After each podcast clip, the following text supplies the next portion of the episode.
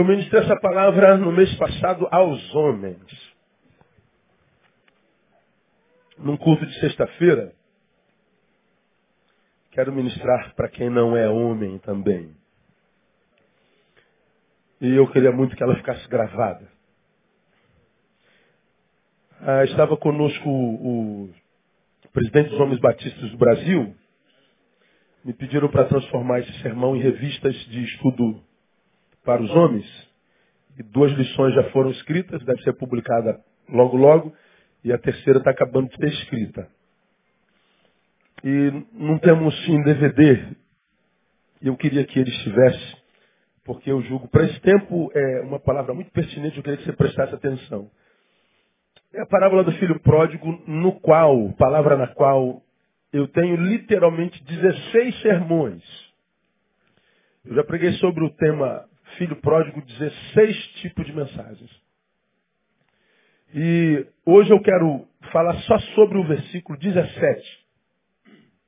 Você conhece a história. O moleque cresce e como qualquer garoto que saiu da adolescência, sabe tudo. E porque sabe tudo, ele só não sabe que não sabe. Mas o resto ele sabe tudo. Ele chega perto de pai e fala assim, pai, cresci, Sou homem, sei tudo, não quero mais trabalhar para o Senhor, não quero morar com o Senhor, não quero dar mais satisfação ao Senhor.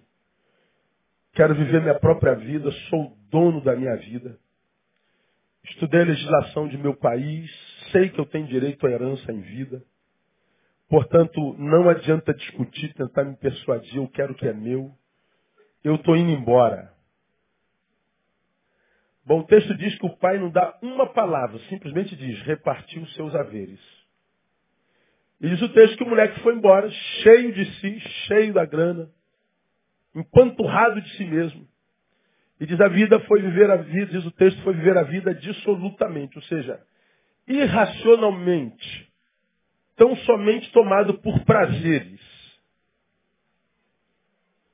Aí ele começa porque acabou o dinheiro, ter experiências. Primeiro descobre que, diferente do que disse lá atrás, provavelmente, já sei tudo e não quero mais saber de dar satisfação ao senhor, ele descobre, primeiro, que não sabe nada de administração financeira, acabou a herança. Ele descobre que não sabe nada de construção de amizade, porque quando acabou o dinheiro, a cerveja na, na mesa, acabaram-se as amizades. Ele descobriu que não sabia nada sobre relação afetiva, porque quando acabou o dinheiro, as mulheres foram embora. Ele aí descobre que ele não sabia nada sobre misericórdia alheia, porque quando acabou o dinheiro, ninguém ficou do lado dele. Ele só descobriu que, também descobriu que não sabia nada sobre o valor de família. Ele só descobriu o valor da família quando agora caminhando para uma porcaria de vida, porque ele foi comer comida de porco, porcaria de vida literalmente. Ele descobriu que quando disse que sabia, ele estava dando, na verdade, a sua maior declaração de ignorância. E descobriu que agora, que descobriu que não sabe, que agora que ele está começando a saber alguma coisa. Aí você já me ouviu falar que sabe muito quem sabe que não sabe. Pois quem pensa saber alguma coisa ainda não sabe como convém saber. Decorou? Repita aí. Diga, sabe muito quem sabe que não sabe. Pois quem pensa saber alguma coisa, ainda não sabe como convém saber. Era esse moleque. Ele só foi descobrir que não sabia nada quando estava no chiqueiro. Aí ele começa, puxa vida, cara empregado do meu pai essa hora, está na casinha dele, com a mulher dele, com os filhos, com a mesa forrada, quentinho. E eu que sou herdeiro, filho, estou aqui comendo lavagem, meu. Meu Deus. Aí vem o versículo 17, diz, caindo, porém em si, diz, quantos empregados de meu pai têm abundância de pão e eu aqui pereço de fome. Só aprendeu quando chegou a se tornar amigos dos porcos. porcaria de vida. Quando, quando pensei essa palavra, é, eu acho que a, a humanidade caminha para essa porcaria de vida. Tanto é que os níveis de suicídio aumentam todo dia. 2012, 25 dia no Brasil. 2013, 28 dia no Brasil. 2014, 30 dia no Brasil. 2015, a média já conota 33 dias no Brasil. Os homens não estão suportando a vida que vivem. Preguei domingo retrasado de uma reportagem que vi de um dos congressos da Associação, Associação Brasileira de Psiquiatria, os psiquiatras falando sobre espiritualidade. Está aí nas mídias sociais. Entra lá na ABP TV, Associação Brasileira de Psiquiatria, e veja os psiquiatras falando sobre, sobre espiritualidade. Bom, os mesmos psiquiatras que, que, que, que é, negaram a realidade metafísica na, na vida do homem, negaram a realidade transcendental do homem, que carnificaram o homem no, no materialismo burro, achando que nós só somos isso mesmo, só somos um pedaço de carne. Só que agora a psiquiatria não sabe o que, faz com o homem. Construíram um manual para conter o suicídio, não adianta. Ninguém consegue saber o que fazer com o homem contemporâneo. Ninguém sabe o que fazer com os deprimidos. Ninguém sabe o que fazer com o que está acontecendo com a raça humana. Bom, estão se rendendo à realidade da espiritualidade. Por quê? Todas as pesquisas do mundo comprovam que o ser humano que tem uma religião, vive espiritualidade, primeiro, adoece menos, e os que adoeceram porque têm espiritualidade curam mais cedo. Aí você vê a discussão. A Sociedade a Mundial de Psiquiatria deu, deu aspas, ordem para todas as sociedades nacionais a estudarem a questão da espiritualidade do homem. Todas elas se rendendo a essa realidade. Aí você vê os especialistas em mente falando sobre espiritualidade nas suas nas suas vertentes. A gente ri. Do tão pouco que sabem. As maiores universidades dos Estados Unidos já colocaram no seu currículo a questão da espiritualidade. Os grandes centros acadêmicos, a academia está se rendendo à realidade da espiritualidade. Porque até então, isso é coisa de gente pequena. É, os grandes estão se matando tudo vivendo uma porcaria de vida. Não há mais alegria. A alegria que a gente encontra na pós-modernidade é a alegria que vem por estímulos exteriores. O cara precisa beber, o cara precisa cheirar, o cara precisa botar uma música e começar a balançar a cabeça dos neurônios para que eles, eles entrem em estado de catarse. Não há mais alegria que vem no estar. A alegria que se vê na pós-modernidade vem através do fazer. Como ninguém consegue fazer sem parar, toda alegria é uma expressão cronológica. É uma expressão, é uma expressão temporária. É uma fugazinha da realidade da porcaria de vida que se vive na pós-modernidade. A pós-modernidade é uma farsa. É uma farsa. Não se vê verdade em nada do que se vê. A beleza é uma mentira. É tudo botox. É tudo ferro quente no cabelo. É tudo anabolizante. Não vê mais a alegria no estar. Fique só e celebre a vida. Estar sozinho é uma angústia. Eu prefiro amar companhia, que eu sei que vai me matar, me destruir, mas ficar sozinho, pelo amor de Deus. Não me deixa só não. Aí, como já preguei aqui, qual é a boa de hoje? O que tem que fazer hoje? Nada. É pânico. O cara tem que inventar o que fazer porque ele não consegue curtir a própria companhia. Aí quando ele vê alguém equilibrado, que se curte, que tem prazer com a casa, com o simples, com o pouco, porque o ser humano precisa de muito pouco para ser feliz, cara.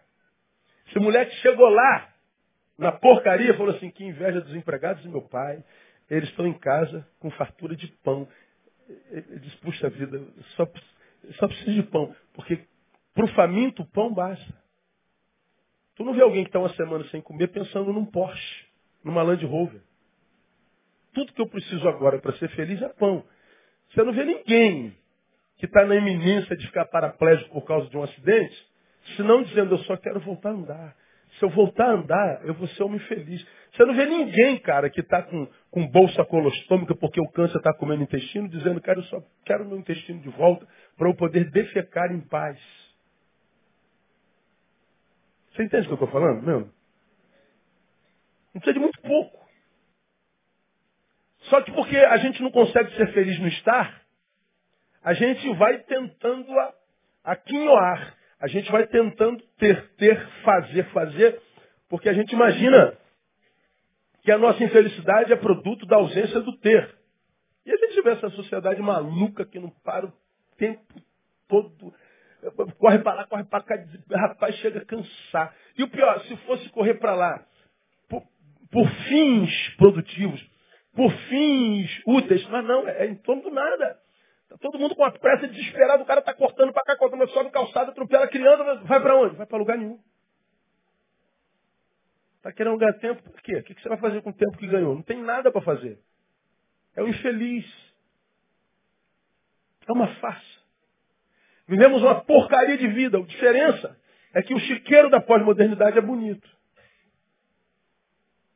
Os porcos do chiqueiro da pós-modernidade são malhados são bem vestidos e cheirosos. Mas porcos. Vivem uma porcaria de vida. Agora, diga isso para ele. Está me chamando de porco? Tô. Um porco existencial. Eu não falo em função do que eu vejo do lado de fora, eu faço em função do que eu percebo do lado de dentro. Esse garoto só aprendeu que era um, um abençoado quando virou porco.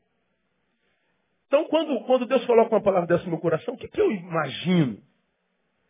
É que é possível que nós estejamos falando uma geração de gente em processo de queda, decadência existencial, caminhando tão bonitamente, tão esteticamente admirável, tão, tão endinheirado, caminhando para um estágio de porcaria de vida.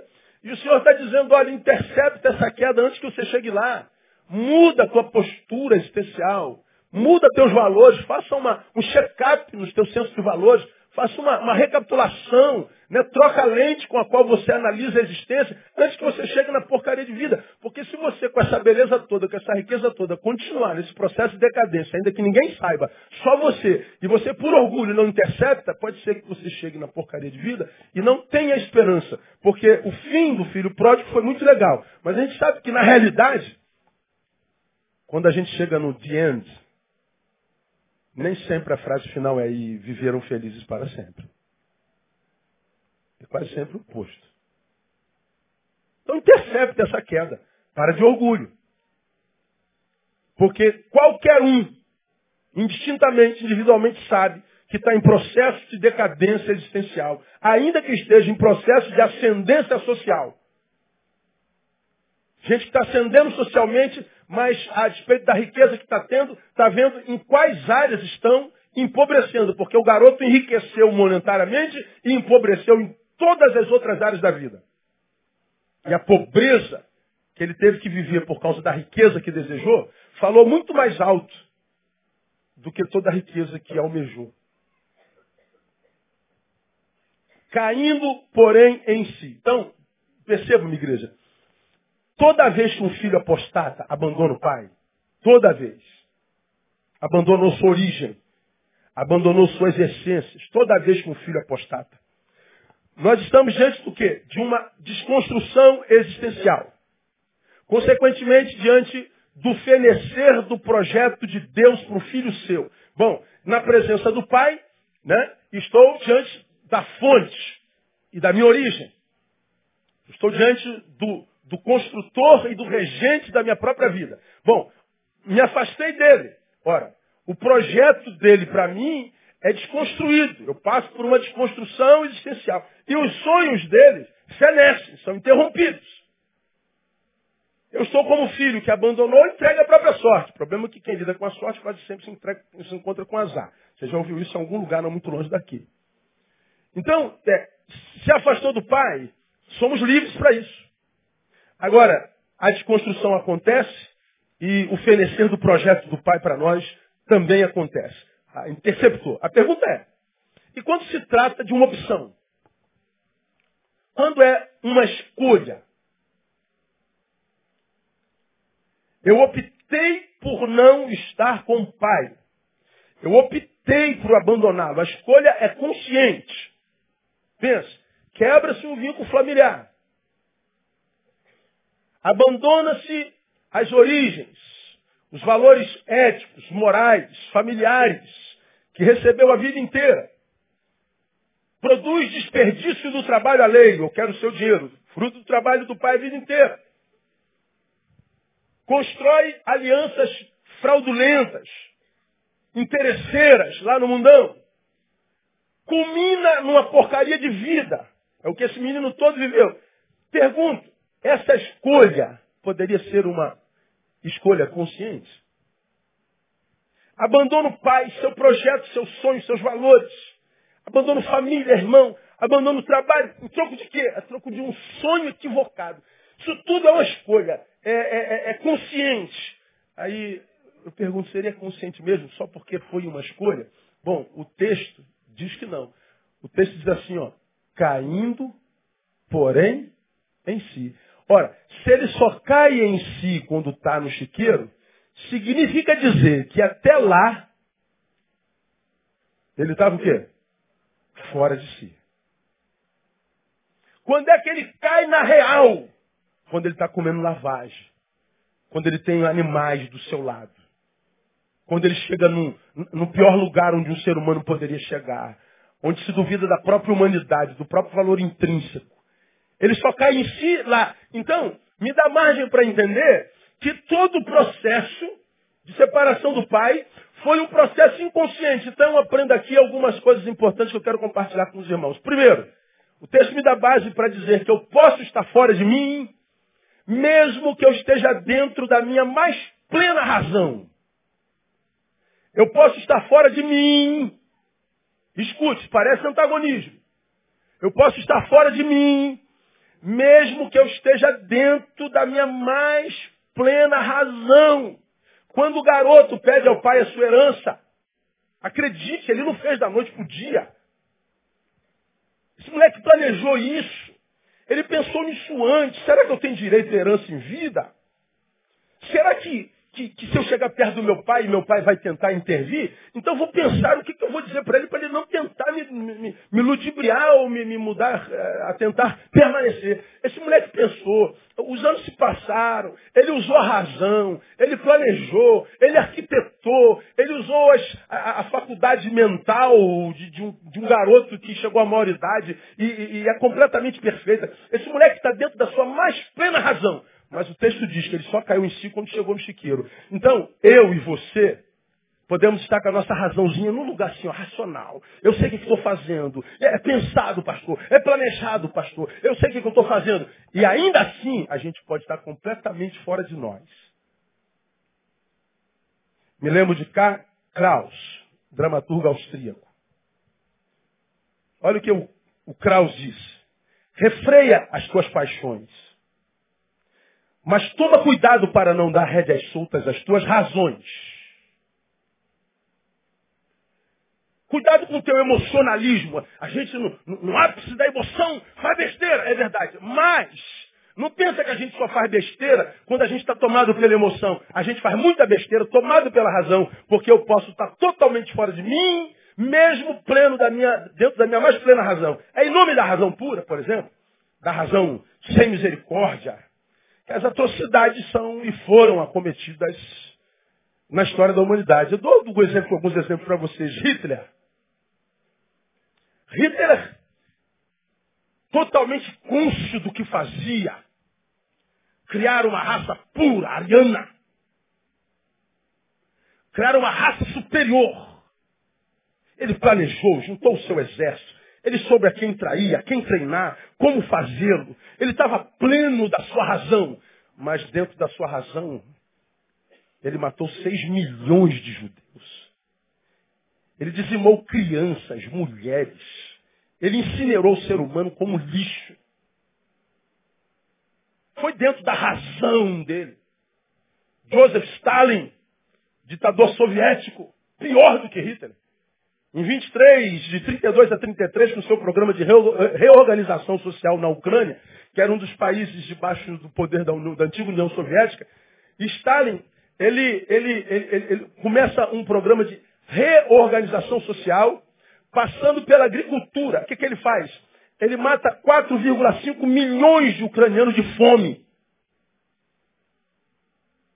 Mais de três outros milhões são assassinados.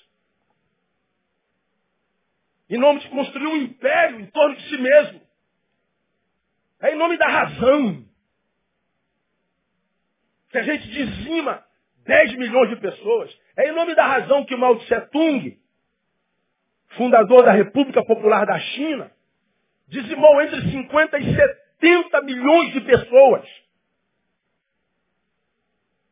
Em nome da razão que Pol Pot, daqui do, do passado de 75 a 79, exterminou 2 milhões de pessoas, o que ficou conhecido como o genocídio cambojano. Ele matou um quarto da população do seu país.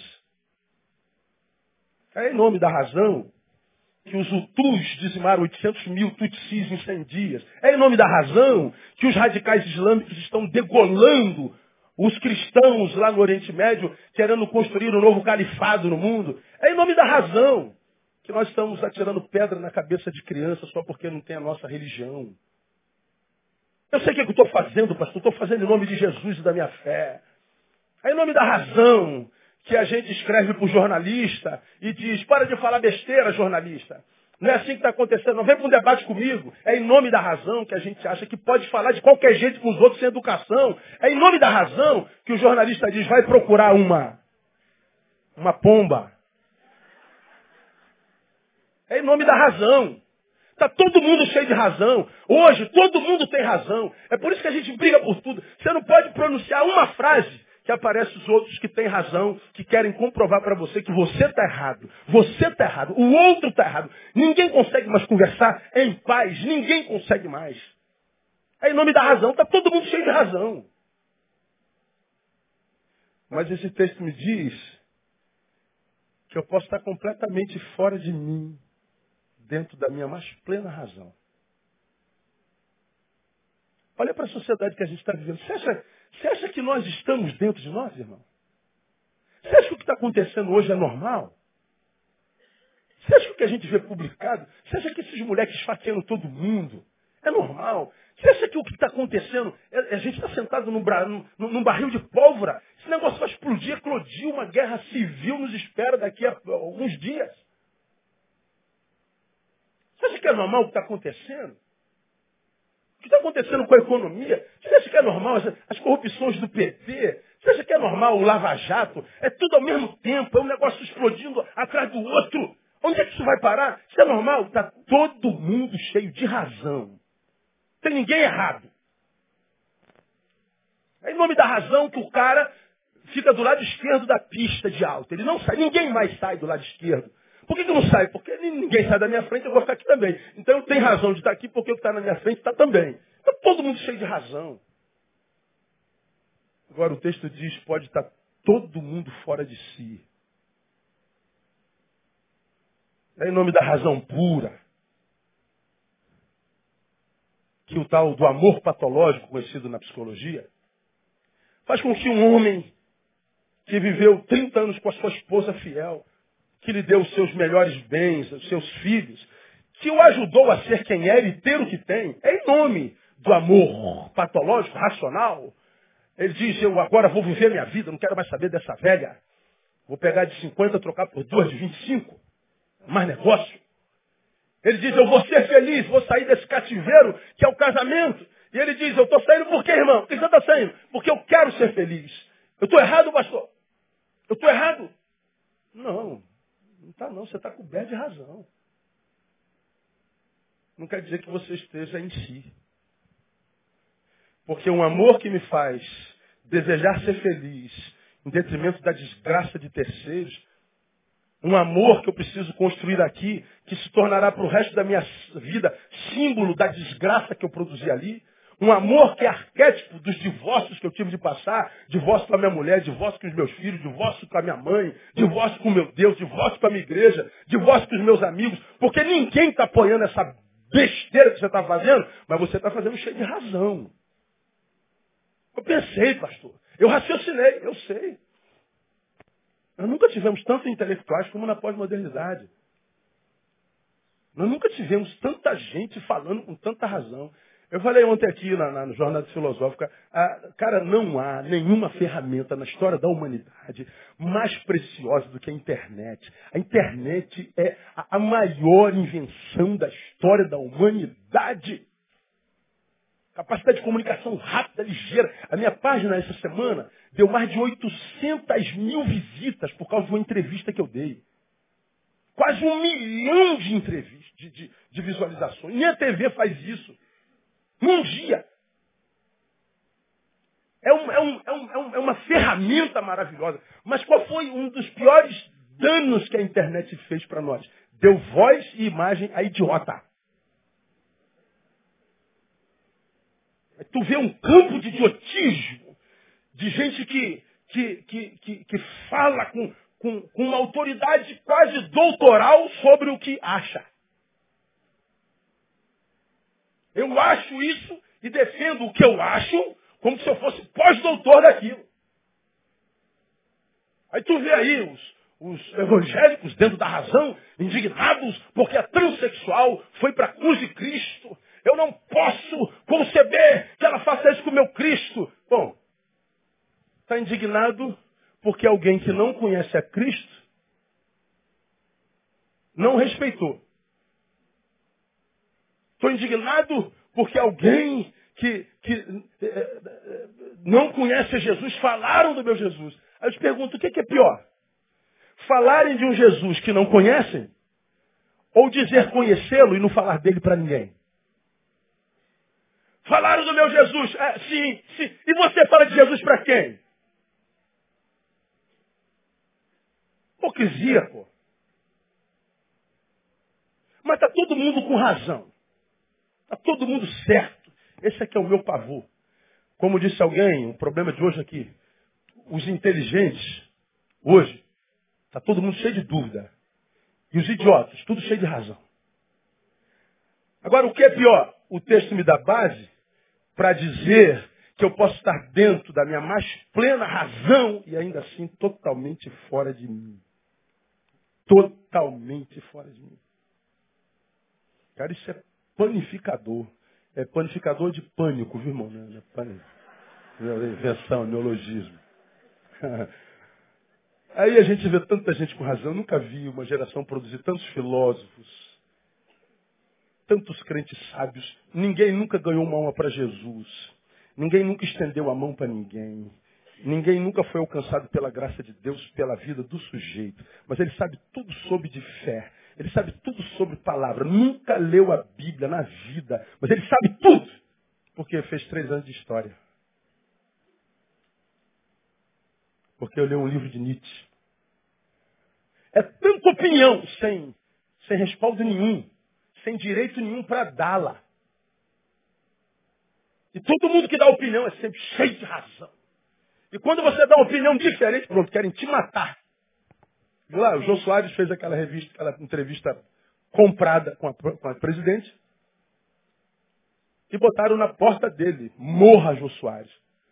Querem matar o cara porque ele fez uma entrevista.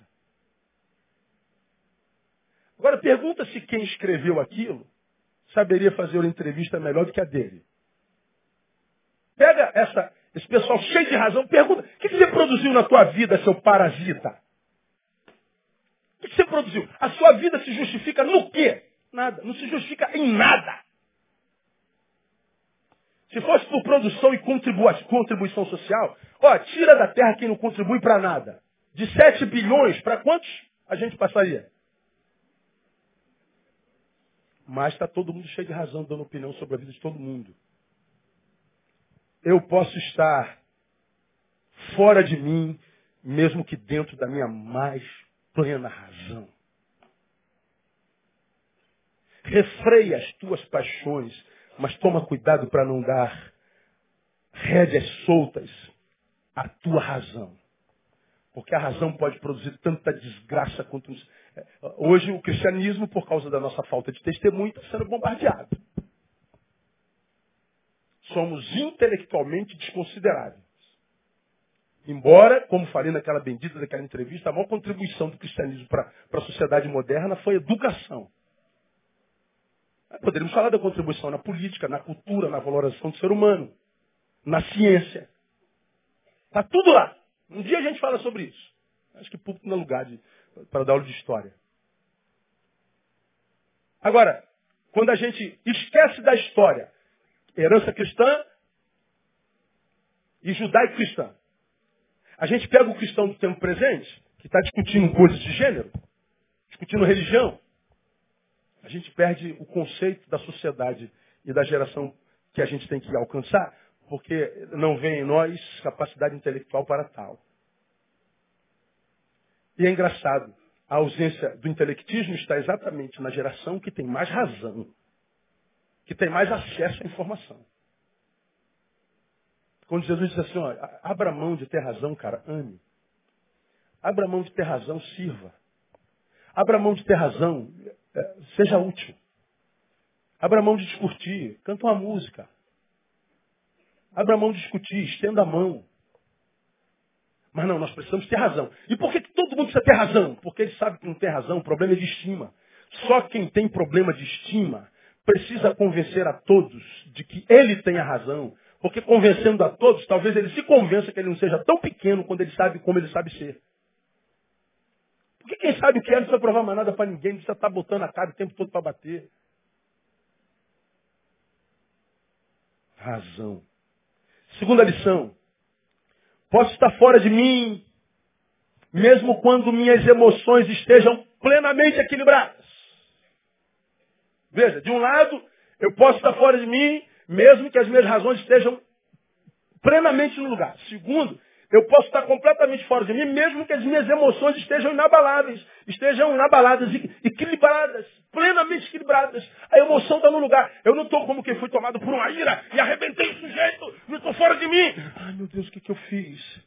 Não, eu não estou fora de mim só quando minha razão me excluiu do domínio dela. Eu posso estar com razão. Esse menino, tudo que ele não foi é sentimental. Ó, oh, moleque gelado. Coroa, trocar uma ideia contigo aí. Ô, meu filho, bom dia. O que, que você quer? Não, bom dia não. Seguinte, ó, eu, eu, eu tô com o senhor há tanto tempo, tô. Obrigado. Mas eu não estou mais afim de ficar por aqui, senhor desculpe. Eu estou querendo viver minha própria vida. Tenho sonhos, tenho projetos, planejei. Estudei legislação, sei que eu tenho direito à herança. E, senhor me desculpe, estou tô, vazando, me dá o que eu tenho e vou embora. O moleque foi gelado, o moleque foi frio. O moleque não veio chorando, meu pai, eu não sei o que, eu faço, mas eu estou em dúvida se eu vou embora, se eu fico. Eu sou tão grato ao Senhor, mas eu estou tão apaixonado pelo mundo. Não, ó. Tu não vê o pai, meu filho, você está fora de si. Não, não, não. O pai está vendo que o moleque está tão dentro da razão. O moleque está com as emoções tão equilibradas. O moleque está tá tão, tão, tão certo do que está fazendo, que a Bíblia diz, repartiu os seus haveres. A gente não vê nesse moleque mágoa, a gente não vê nesse moleque rancor, a gente não vê nesse moleque é, paixão, a gente não vê nesse moleque nada. Pelo contrário, o que, que havia nesse moleque? Sonhos, projetos, planejamento. Do que? De uma vida melhor. Esperança de ascensão. Na cabeça dele havia o projeto da vida melhor. Poxa, que pecado que esse moleque está cometendo? Hum, aparentemente nenhum. Por quê? Porque as emoções estão plenamente equilibradas. Percebam? Tudo o que havia no jovem era legítimo. Tudo que havia no jovem era pertinente. Era de valor inquestionável, mas o texto diz que ele estava fora de si. Então eu posso estar começando um relacionamento de namoro, eu posso estar começando uma relação é, é, de negócio, eu posso estar começando um, um, um, um, projeto novo com a esposa, eu posso estar fazendo um monte de coisa com a, com a cabeça fria. Esfria a cabeça, né, Depois você toma a tua decisão. Eu posso esfriar a cabeça e ainda assim está fora de mim. Posso romper com gente que não se rompe. Com a emoção no lugar. Eu posso construir relacionamentos com gente que jamais deveríamos passar perto, com as emoções no lugar. Eu não estou fora de mim só quando as minhas emoções me largaram. Quando elas passaram as rédeas para suas mãos e tiraram da minha. Eu posso estar completamente fora de mim. Então, esse texto me, me causa mais pânico ainda. Por parte do Neil, eu sou muito mais racional do que sentimental. O meu rosto declara isso para qualquer um. Ontem Abraão tirou uma foto com a, comigo e André, aí postou meus pastores amados. Aí alguém comentou assim, Neil e a sua cara de simpatia. Eu sorri um pouco, né? Dificilmente você me vê rindo em foto. E a pergunta é, por que você sorri quando vai tirar foto? Eu também não sei não, pastor. Sorri. Então pronto. Razão. Aí, os racionais podem falar assim, eu nunca vou tomar uma decisão fora de mim. Está é, errado, Neil. Você já pode ter tomado um monte. Ah, você que é emotivo, vive com leva flor da pele, fleumático, colérico, sei lá o quê. Vai errar muito. É verdade, mas eu não erro só quando minhas emoções me dominaram. Quando eu estou sob domínio dela, também erro. Aí a pergunta para a gente caminhando para o final é: se eu posso estar fora de mim, com a minha razão no lugar, se eu posso estar fora de mim, com a minha emoção do lugar, o que é estar fora de mim? Como é que eu sei que eu estou fora de mim? Se não é razão e não é emoção. Fora de mim ou em mim tem a ver com senso de valores. Quando é à luz do texto, que eu sei que eu estou fora de mim, quando o em mim ou fora de mim tem a ver com o meu senso de valores. Vou mostrar para vocês. Por que que, creio eu, a Bíblia diz que o jovem estava fora de si? Porque ele trocou a amizade do pai pela amizade do mundo.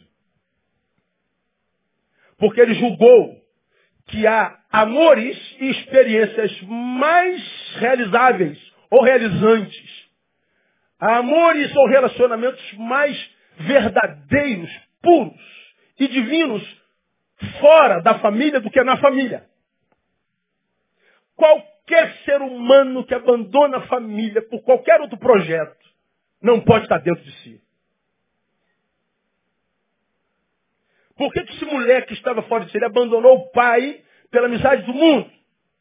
Aí o texto que eu cito, é 1 João 2,14, diz assim, eu vos escrevi, meninos, olha lá, porque conheceis o Pai. Ora, quem tem mais probabilidade de conhecer o Pai do que o menino? Porque o menino é aquele que ainda senta no colo. O menino é aquele que é dependente. O menino é aquele que deita na perna. O menino é aquele que não respeita a porta fechada. Se tiver uma brechinha ele quer ver o pai, ele entra não quer saber. Às vezes pega o pai e a mãe na, na moita. O menino não, não respeita escritório. Se a porta do escritório do pai dele está lá, ele mete a mão, não quer saber se ele está reunido com o presidente. O menino é aquele que diz assim, ó, eu tenho acesso a ele. Por quê? É, é, ele é meu patrão, ele é meu pai, irmão. O menino vê o pai como os homens deveriam se ver. Como alguém perfeito, que é protetor e exemplo para mim. O menino é aquele que olha para o pai e vê seu referencial. Ora, João está dizendo que o menino que vai ser um homem equilibrado é aquele menino que olha para o pai e diz, pai, eu quero viver como o Senhor. Seus valores, seus princípios, buscar o reino em primeiro lugar.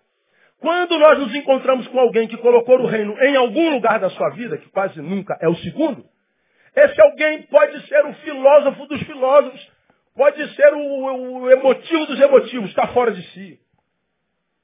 Logo, logo se arrepende da vida. Por isso que eu digo que o chiqueiro da pós-modernidade é cheio de gente inteligente. O chiqueiro é cheio de gente bonita. O chiqueiro é cheio de gente feliz. Aquela felicidade que vem por estímulos exteriores. Tem que ter bebido, tem que ter fumado, tem que ter feito alguma coisa. Não há felicidade no estar. O problema do chiqueiro pós-moderno é que ele parece uma mansão da prosperidade. O problema do chiqueiro pós-moderno é que ele é cheiroso. Ele causa inveja. Ele parece tudo, menos chiqueiro. Porque ele é fotografável. Mas, na verdade, é um grande chiqueiro de gente que se afastou dos princípios de Deus. A sociedade está porque se afastou dos princípios de Deus. Eu não estou falando de religião. Eu não estou falando dos, dos, protestantes. Eu não tenho orgulho nenhum de falar que sou evangélico hoje. Eu tenho orgulho do evangelho. Como também não tenho orgulho nenhum do, do meu país hoje. Eu estou falando dos valores do reino. Que começa em amar a Deus sobre todas as coisas, é o seu próximo como? E por que pratica isso? Pratica o que Paulo ensina. Suportai-vos uns aos outros em amor. Ou seja, ao invés de ser a destruição do outro, seja o suporte dele. Que ele caído possa usar você como uma muleta temporária, até que ele seja curado, esteja junto, seja remédio para a sua geração. A Bíblia diz, carregai as cargas uns dos outros, então cumprireis a lei de Cristo. Já pensou, se esses valores do Evangelho fossem praticados, ao invés de você carga na tua vida, eu dividisse a tua carga comigo? Ao invés de usá-lo, serviço. Ora, por que, que a sociedade está como está? Porque a sociedade abandonou o Pai. Eu não estou pedindo para ninguém virar evangélico. Que bom saber que na Bíblia Jesus diz que tem outras ovelhas que não são desse rebanho. Que bom saber que a família de Deus não é composta só por gente da minha religião. Ainda que os da minha religião se revoltem com isso. Que bom saber. Eu vos escrevi, meninos, porque conheceis o Pai. Mas ele fala aos jovens, o menino cresce, né? Porque ele tem intimidade com o Pai, conhece o Pai, não abre mão do Pai. A quem ele quer impressionar é o Pai, ele não tenta impressionar a quem quer que seja que não o pai, ele quer ver o pai, esse menino vira jovem. Aí diz que os jovens, vocês são fortes, por quê? Porque a palavra permanece em vós. Ela não está de passagem. Ela não é um verão na vida de vocês. Ela não é um outono na vida de vocês. Outra vez eu falei não sei o que de um verão, todo mundo riu, eu não entendi. Aí eu descobri que tem um anúncio com a mulher que chamavam de verão. E que mulher, não é verdade, irmão? Uma obra-prima de Deus. Nada a ver com a pastora André, evidentemente não é? que é muito melhor do que ela, é outono, verão, inverno e primavera. Aleluia.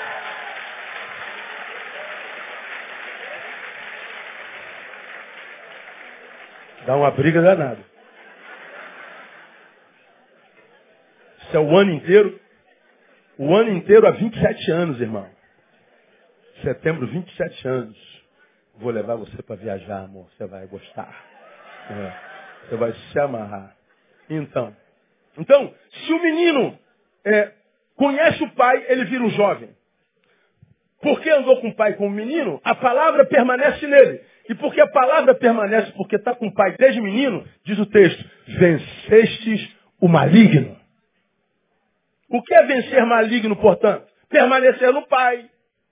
O que é vencer o maligno? É não abrir mão dele. Logo, derrotado à luz da palavra, independente de racionalismo ou emocionalismo, é todo aquele que abandona o Pai. Esse é o derrotado. Por quê? Porque seu senso de valores foi tocado, mexido, deformado. Então pode estar na igreja e fora da igreja. Teu senso de valores, deformado. Toda vez que abre boca é para si mesmo. Toda vez que abre boca é para criticar. Mas não estende a mão para nada. Não faz absolutamente nada. Você é uma propaganda contra o Evangelho. As pessoas olham para você e dizem, é crente. Se aí é crente, eu não quero ser como você jamais. A vida não apetece ninguém. Pode estar na igreja todo dia. Está fora de si. O menino estava fora de si porque trocou a amizade do pai pela amizade do mundo. E eu disse aqui no culto da família, você que é moleque, você que é jovem, ouça teu pai e tua mãe. Ninguém vai te ensinar com o mesmo amor. Quem não aprende com pai e mãe vai aprender no chiqueiro. Lá não tem amor, lá é dor. E ranger de dentes. Agora, quando é que a gente valoriza pai e mãe? Quando perde. Quando não tem mais jeito, já está tudo quebrado, já, já não dá mais para restaurar nada, já está tudo quebrado. O menino estava fora de si, por quê? Porque pensou somente em si, desprezando o valor da família. De um lado está fora de si porque seus valores adoeceram. Segundo, a despeito da família que tem, um pai generoso repartiu seus haveres. Um pai que respeitou sua liberdade, vai meu filho. Um pai que o aceitou de volta, perdoador, como que alguém abandonou um pai desse, cara? Me, me responda. Quem aqui, sinceramente, teve um pai, vivo ou morto, que do qual se orgulha muito? Levanta a mão.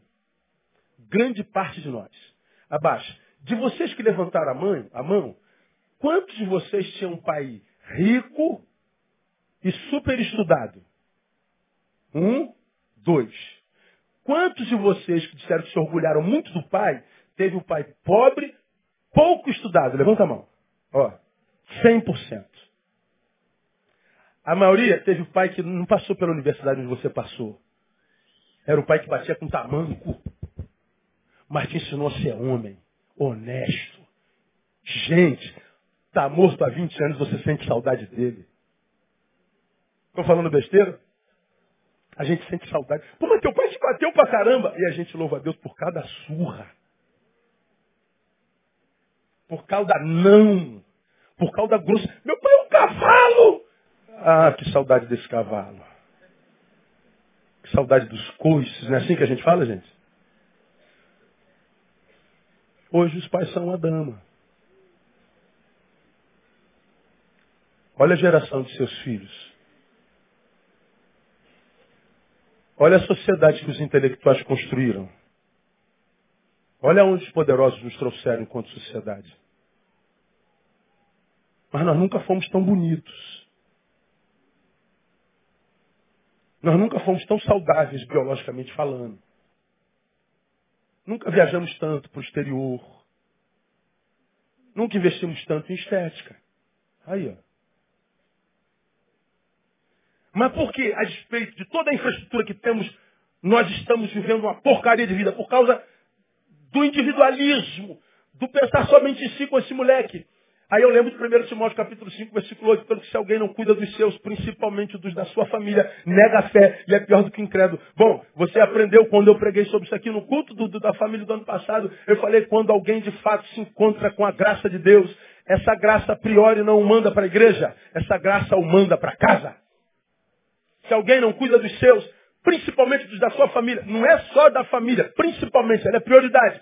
Mas os meus também são amigos. Gente que me ajudou a ser quem sou, gente que me, me, me acrescentou a vida. Eu cuido de gente, a vida se resume no encontro. Somos o resultado dos nossos encontros. Quando eu abandono o encontro para viver para mim, ah, eu estou fora de mim. Estou fora de mim. Você tem que viver como ensinou Jung, individuação. Mas não individualismo. Individuação é a capacidade de emergir do inconsciente coletivo e viver seus valores, ainda que no meio deles, crendo no poder do si mesmo, dos seus valores, dos seus princípios. É continuar sendo quem você é, mesmo que você esteja no campo de, totalmente diferente do que o filósofo chama de totalmente outro. Você caminha no meio de uma multidão de totalmente, totalmente outros, mas continua sendo quem é. É caminhar entre os diferentes sem ser contaminados por eles. Isso é individuação. Agora, individualismo é quando eu estou no meio de todo mundo e não quero saber de ninguém, a não ser que esse alguém sirva como degrau para minha ascensão. Gente que é produto. Você não valoriza ninguém, você não serve ninguém, você não. nada. Está fora de si. E o pior, cheio de razão. Ah, pastor, fizeram comigo também. Aí a gente vê lá um, um vociferando contra o outro o tempo inteiro. Alguém tem que quebrar essa guerra, cara. Alguém tem que, tendo a mãe xingada, abençoar a mãe dele. Tendo ganhado nessa face, dá outra. Tendo a túnica sido arrancada, dá a camisa e a gravata também. Tendo denegrido a sua imagem, não faça o mesmo com ele. Mas não, a gente vai nesse processo insano de querer ter razão e a gente vai maculando o outro e sendo maculado. Eu adoecido te adoeço, você adoecido me adoece, eu mais adoecido te adoeço, até que a gente, como já falei, é, morre. Aquela morte que o diabo imprime, mata sem tirar a existência. Aí nos tornamos uma sociedade de porcos mortos, existencialmente falando. Totalmente fora de si. A despeito de estar cheio de razão, de filosofia, de palavra de Deus, de teologia, mas fora de si. Porque só pensa em si. Achar que há sensações ou amores mais preciosos, locupletantes do que a família, só estando fora de si. Tirou a família do lugar. O sujeito entra imediatamente em colapso. Ele entra imediatamente em desordem. Aí me lembro de Freud. Freud diz assim, qual a sua responsabilidade na desordem na qual ou da qual você se queixa?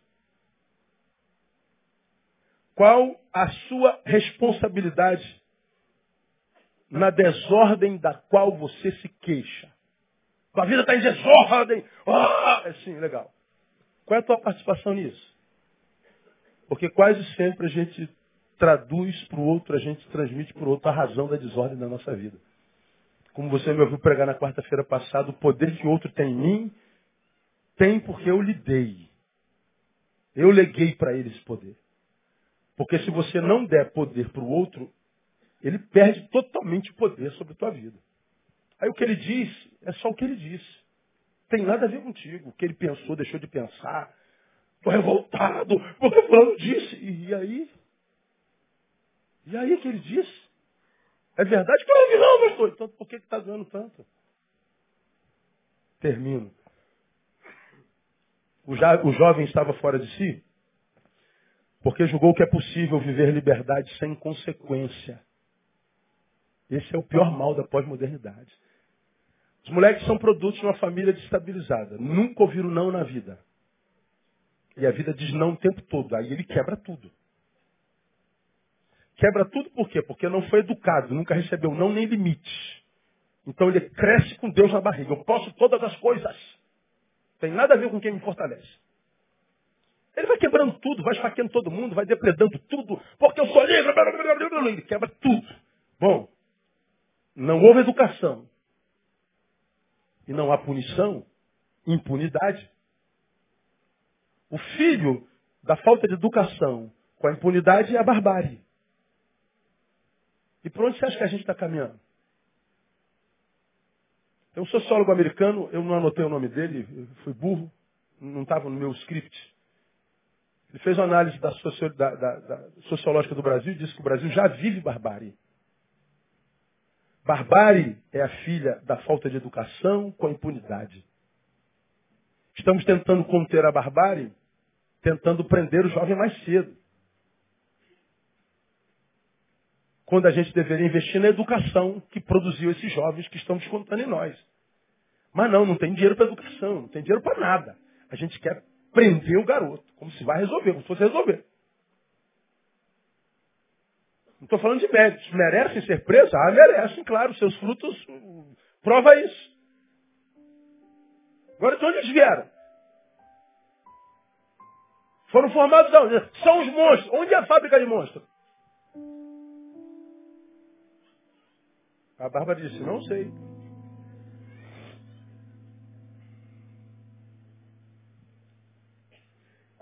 Achar que se pode viver liberdade sem consequência. Escuta, irmão.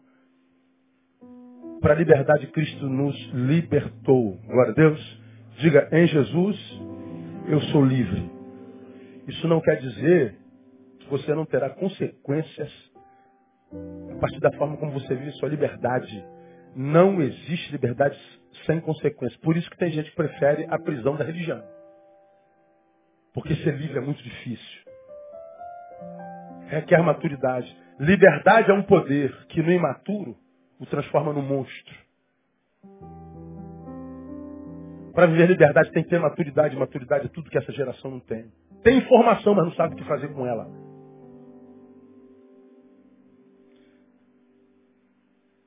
Alegra-te, jovem, na tua mocidade. Anime-te o teu coração nos dias da tua mocidade. Anda pelos caminhos do teu coração e pela vista dos teus olhos. Sabe, porém, que por todas estas coisas Deus te trará juízo. Esse moleque foi parar numa porcaria de vida. Ó, ouvir uma história não dói em nós, porque a história é dele. Dói quando a porcaria de vida é a nossa. Então, meu irmão, se você é daqueles muito sábio, muito emotivo, a despeito do que você seja, percebe que está longe do Pai, trata de voltar. Porque senão você vai ser mais uma vítimazinha dessa geração que vive um chiqueiro existencial belo. Tudo que tem uma imagenzinha de inteligente, de nobre, de estudado, mas burro.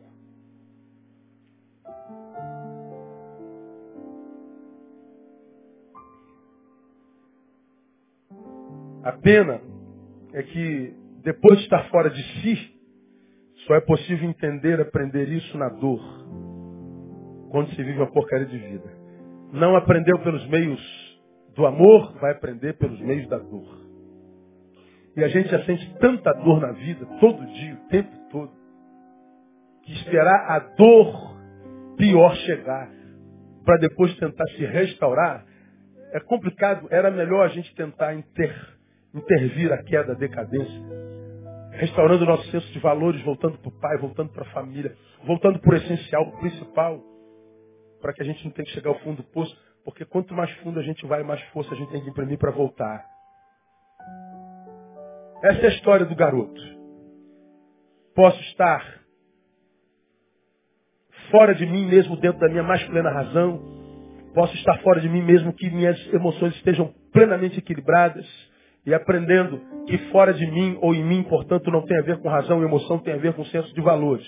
Termino dizendo, a questão agora qual é, pastor? Como reconstruir? Como voltar? Porque tá lá a porcaria de vida. Como é que a gente reconstrói? Primeiro arrependimento. Meu Deus, olha onde eu vim parar. Me arrependi de ter saído da casa do meu pai. Mas arrependimento só não basta. Porque o arrependimento pode ser confundido com remorso. O verdadeiramente arrependido volta humilde, volta quebrantado, não volta para culpar, para pedir perdão. Ele volta e diz, pai, já não sou digno. Esse moleque, cara, esse moleque é fera demais. Ele foi macho para fazer a besteira. Foi macho para se arrepender e voltar. Hoje, se é macho para fazer a besteira, para se arrepender e voltar, tem pouco macho demais. O cara prefere ficar na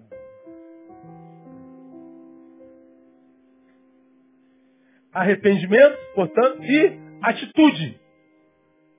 Arrependimento sem atitude é a absorção do status quo como realidade insofismável, definitiva, imutável. Resumindo, arrependimento sem atitude é covardia. Então, meu irmão, se o teu coração está queimando aí porque você está longe, para de ser esse Mauricinho, essa patricinha metida besta, achando que é muito mais do que é. Porque os anos estão entrando na tua vida e você ainda não fez nada com a tua vida. Você ainda não justificou a que veio. Você está caminhando a passos largos para a porcaria de vida, para esse chiqueiro lindo que é o mundo. E o pai está dizendo, volta filho. Volta. Você não precisa chegar até o fim. Você não precisa chegar até embaixo. O pai está aqui dizendo, eu te recebo de braços abertos agora. Não precisa chegar até o fundo do poço. E é isso que é homem de Deus, cara. Os caras estão aí querendo provar que Deus não existe. Deus é bobagem, que Deus é. Meu Deus, eu nunca vi gente que não acredita em Deus falar tanto em Deus como hoje. Pô, eu não acredito em gnomo. Você já me ouviu falar em gnomo alguma vez? Você já viu alguém preocupado? Mas mas, ô, ô, ô, Gui, por que você acredita em gnomo? Você não pode acreditar nisso em gnomo, não. Gnomo não existe, não. Gnomo... Pô, faz o que você quiser com o teu gnomo, pô. come gnomo, dorme com gnomo, tenha filho de gnomo, vai passear com gnomo, morra com teu gnomo. Eu quero saber do teu gnomo. Mas não, o cara não acredita em Deus, Deus, Deus escreve livro para Deus, escreve é, teoria para Deus, faz congresso de Deus, agora tem igreja de ateu. Sabe o que é isso? Fome dele.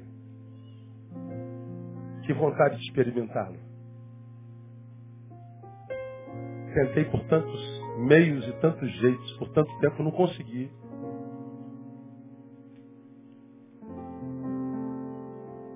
E o pai está aí, ó, mesmo meu filho que você seja um pródigo idiota como o meu, que acha que sabe tudo, mas se você for humilde e voltar, a porta está aberta. Essa era a hora de na liturgia evangélica fazer o apelo. Quem quer voltar para Jesus hoje? Eu não vou fazer apelo nenhum. Volta para Jesus a si mesmo. Diga para ele, Deus, eu não quero ser esse filho pródigo, não. Porque alguns de vocês estão se identificando com esse moleque dizendo assim, eu sou essa porcaria aí. Mas é uma porcaria que se reconheceu como tal. E toda porcaria que se reconhece como tal é uma porcaria que está deixando de ser Todo idiota que se diz, cara, eu fui um idiota, deixou de ser idiota na mesma hora. Porque o idiota não é aquele que se reconhece como tal, é aquele que pensa ser sábio. E lembra, a gente precisa de muito pouco para ser feliz. Muito pouco. Termino citando Sócrates. Sócrates está passeando no comércio da sociedade. As feiras do ar livre. Ele ia passeando, olhando uma loja após a outra, uma barraca após a outra. Aí um vendedor sai, pergunta, o senhor deseja comprar alguma coisa? Aí ele cruza o braço. Não, não. Eu só estou vendo quanta coisa existe que eu não preciso para ser feliz.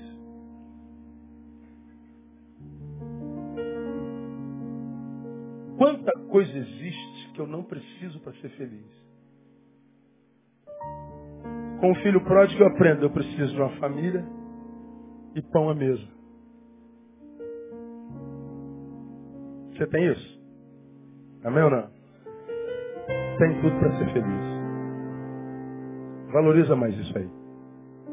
Você nunca conhecerá o chiqueiro e a porcaria de vida. Vamos aplaudir o Senhor.